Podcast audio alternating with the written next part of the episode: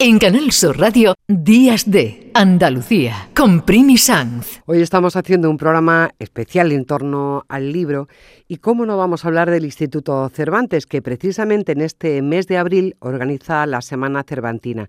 Es una semana cultural que conmemora el Día Mundial del Libro y que contiene diferentes actividades todo en torno al mundo de la literatura, la lectura, la cultura en general. El Instituto Cervantes, me imagino que ya saben, es una institución pública que se creó en el año 1991 para promover universalmente la enseñanza, el estudio y el uso del español, para contar quiénes somos en el mundo.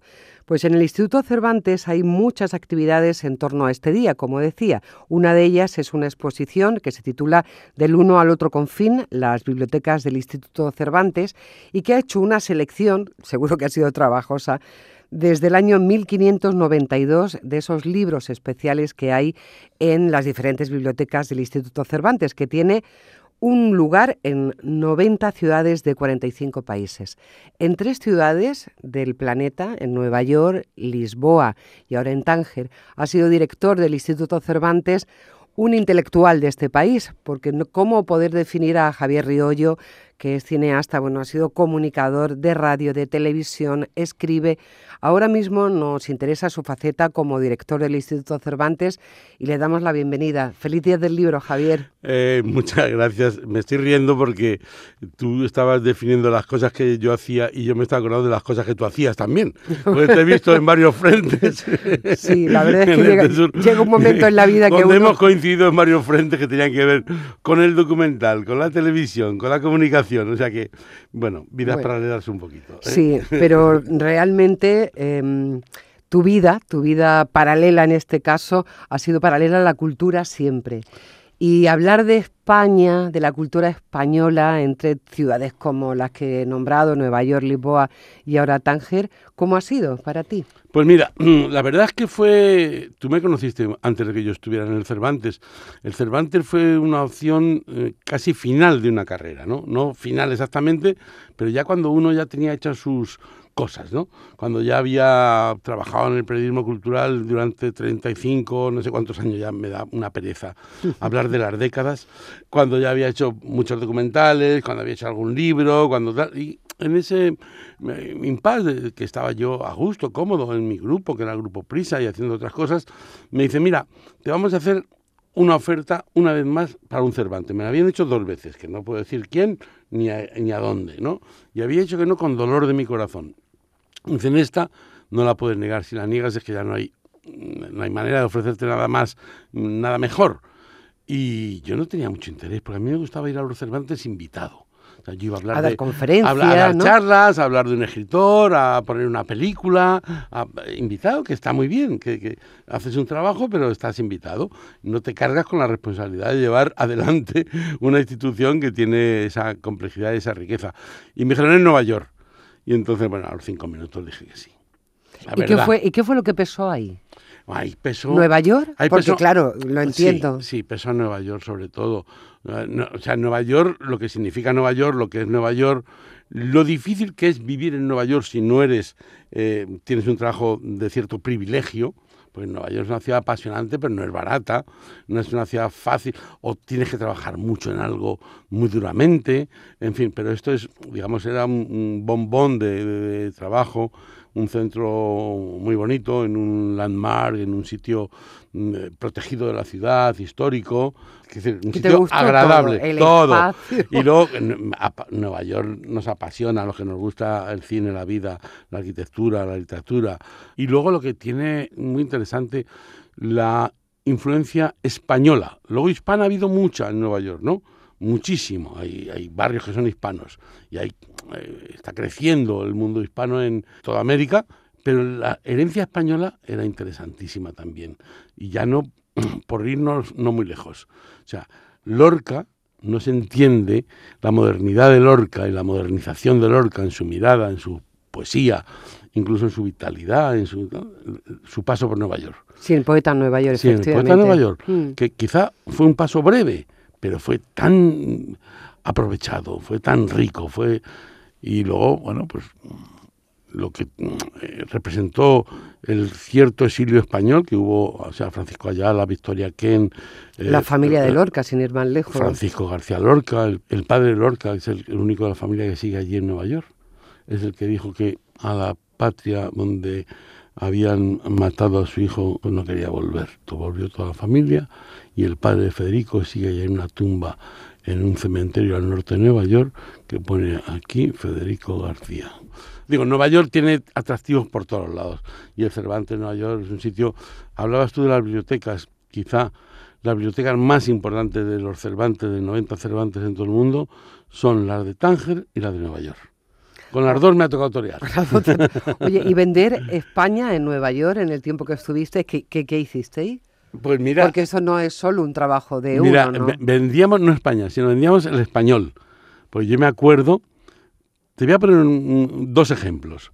Por ejemplo, uno ha tenido la suerte de tener buenas relaciones con algunos del mundo cultural importantes. Y Carlos Fuentes eh, fue muy cercano a mí, estuvo en varios documentales míos sobre Buñuel y en otros más.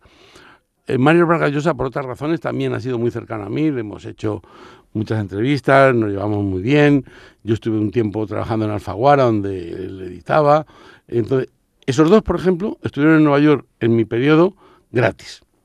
Que es muy difícil llevar a estrellas del mundo de la cultura y de la escritura gratis. Pero, por ejemplo, estuvo en su última actuación pública Sara Montiel.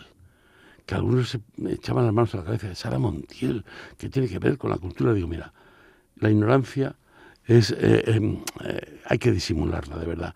La cultura no es una cultura de élite, la cultura es la cultura popular. Sara Montiel es un símbolo, un icono. Creo que se hicieron cola enorme. Enorme.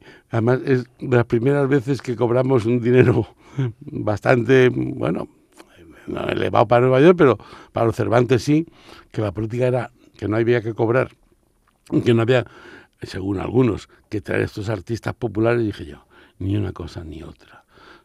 Yo seré el responsable de que me castiguen mis jefes, pero aquí hay una demanda lógica de ver a una estrella de cerca, a una mujer con una vida increíble, que había vivido en Nueva York, que había sido la mujer de Anthony Mann, de un director destacadísimo del cine americano, y que tuvo la generosidad, había, lo habían hecho en honoris causa en una universidad del centro de Estados Unidos, y tuvo la generosidad de venir y me dijo, no, no, pero además quiero cantar. Y lo único que pidió fue un pianista. En fin, que hemos hecho de todo. Al lado de eso, digamos, muy popular, hemos hecho cosas de gente menos conocida y hemos hecho exposiciones eh, de fotógrafos, de artistas emergentes, de artistas casi anónimos, de artistas de calle. Lo que tiene que hacer un Cervantes. Un Cervantes tiene que ser la expresión de la cultura en español, como decía eh, Carlos Fuentes, somos el territorio de la Mancha somos del territorio de La Mancha. El territorio de La Mancha tiene 500 y pico millones. Entonces hay que hacer lo que sea interesante de cualquier país. Eso nos preguntamos, Javier, ¿qué, qué potencial hay ahí en, nuestro idioma, en el español? Y, tú, por tu experiencia, ¿crees que hacemos lo suficiente? No, vamos a ver, no es que no queramos hacerlo, pero creo que tenemos que aprender todavía muchas lecciones, ¿sabes? Muchas lecciones. Yo vengo de, Tánger, estoy en Tánger todavía, donde la influencia, la presencia, la ocupación y, quizá excesivamente de lo francés ha sido por dejación nuestra y por, y por no sé, o por comodidad, o por mirar a otro lado, o por dejar pasar las cosas.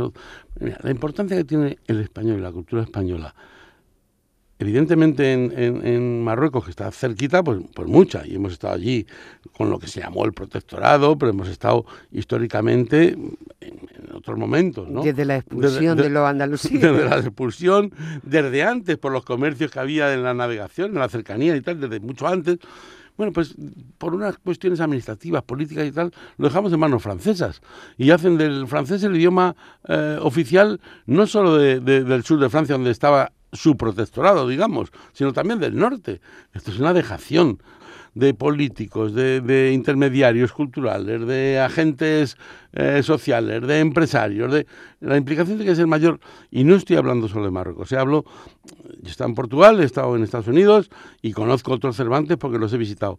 En todos los sitios se puede y se debe hacer más porque somos la mejor potencia, soy un poco chauvinista. Bueno, por, fin, no pasa nada. somos, culturalmente somos de las mejores potencias, de las mejores potencias del mundo.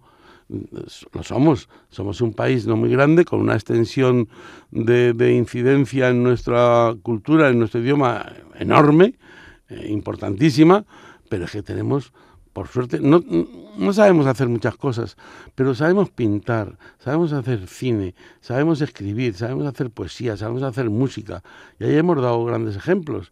Entonces, bueno, pues ahí es donde tenemos que trabajar en ese empeño, en esa industria, ¿no? Por lo menos estar orgulloso y contarlo a los demás. Estamos hablando hoy del libro, el día del libro. El Instituto Cervantes viene de un novelista que hace de la novela algo fundamental en la vida de gente de todo el planeta.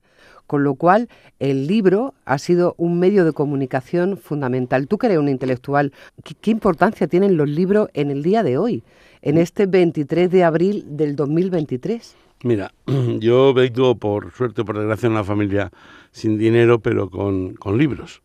O sea, mi familia era de profesores, maestros, profesores, eh, eh, calígrafos, así, y lo que siempre había en casa eran libros. Y lo que hacían mis padres era leer y tratar de tirar para adelante, ¿no? Además, yo crecí en Alcalá de Henares. Entonces yo a Cervantes lo, lo, he tenido de vecino. ya mi colegio era el Colegio Cervantes, la plaza era la Plaza Cervantes, la gaseosa se llamaba Cervantina, la, es decir, el Teatro Cervantes, donde vi las primeras películas, el Salón Pequeño Cervantes.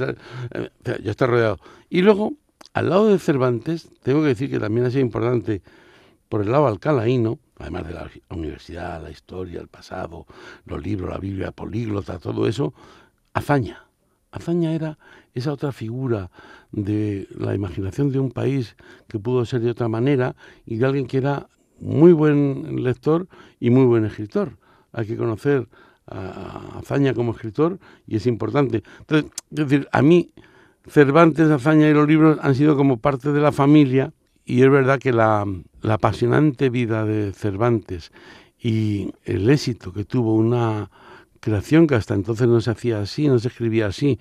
Es el inicio casi de la novela. La primera novela moderna la hace Cervantes y en dos meses se hacen varias ediciones. Y en poco tiempo se, ha llevado a América. Llega América. Mm. Llega, enseguida. O sea, que, que enseguida ha acertado con la narración de lo que somos, la ironía sobre lo que somos, la reflexión sobre lo que somos, la manera de contarlo y la manera de fijar unos personajes que ya son eternos, universales, ¿no? Pues hombre, eso claro que tiene que marcar. Y que un instituto lleve su nombre debe estar muy atento a tener esa herencia de alguien que además tuvo la dignidad en todo. Hasta cuando fue el pobre que no pudo irse a América porque quería que le iban a dejar hacer las Américas después de haber tenido... Y mira que lo eh, intentó, ¿eh?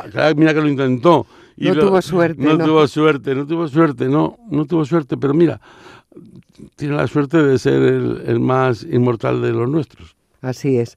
Javier Riollo, agradecerte tu presencia aquí y agradecerte también tu trabajo en el Instituto Cervantes, porque al fin y al cabo e, esa gotita de Javier Riollo en los sitios donde él está dirigiendo el instituto se nota ni mucho. Que, vaya muy bien. Parece que es mi amiga, ¿eh? Parece que es mi amiga. bueno, afortunadamente Javier Riollo tiene muchísimos amigos que le permiten luego hacer muchas cosas importantes en el Cervantes. Gracias. Gracias a ti. Días de Andalucía. Canal Sur Radio.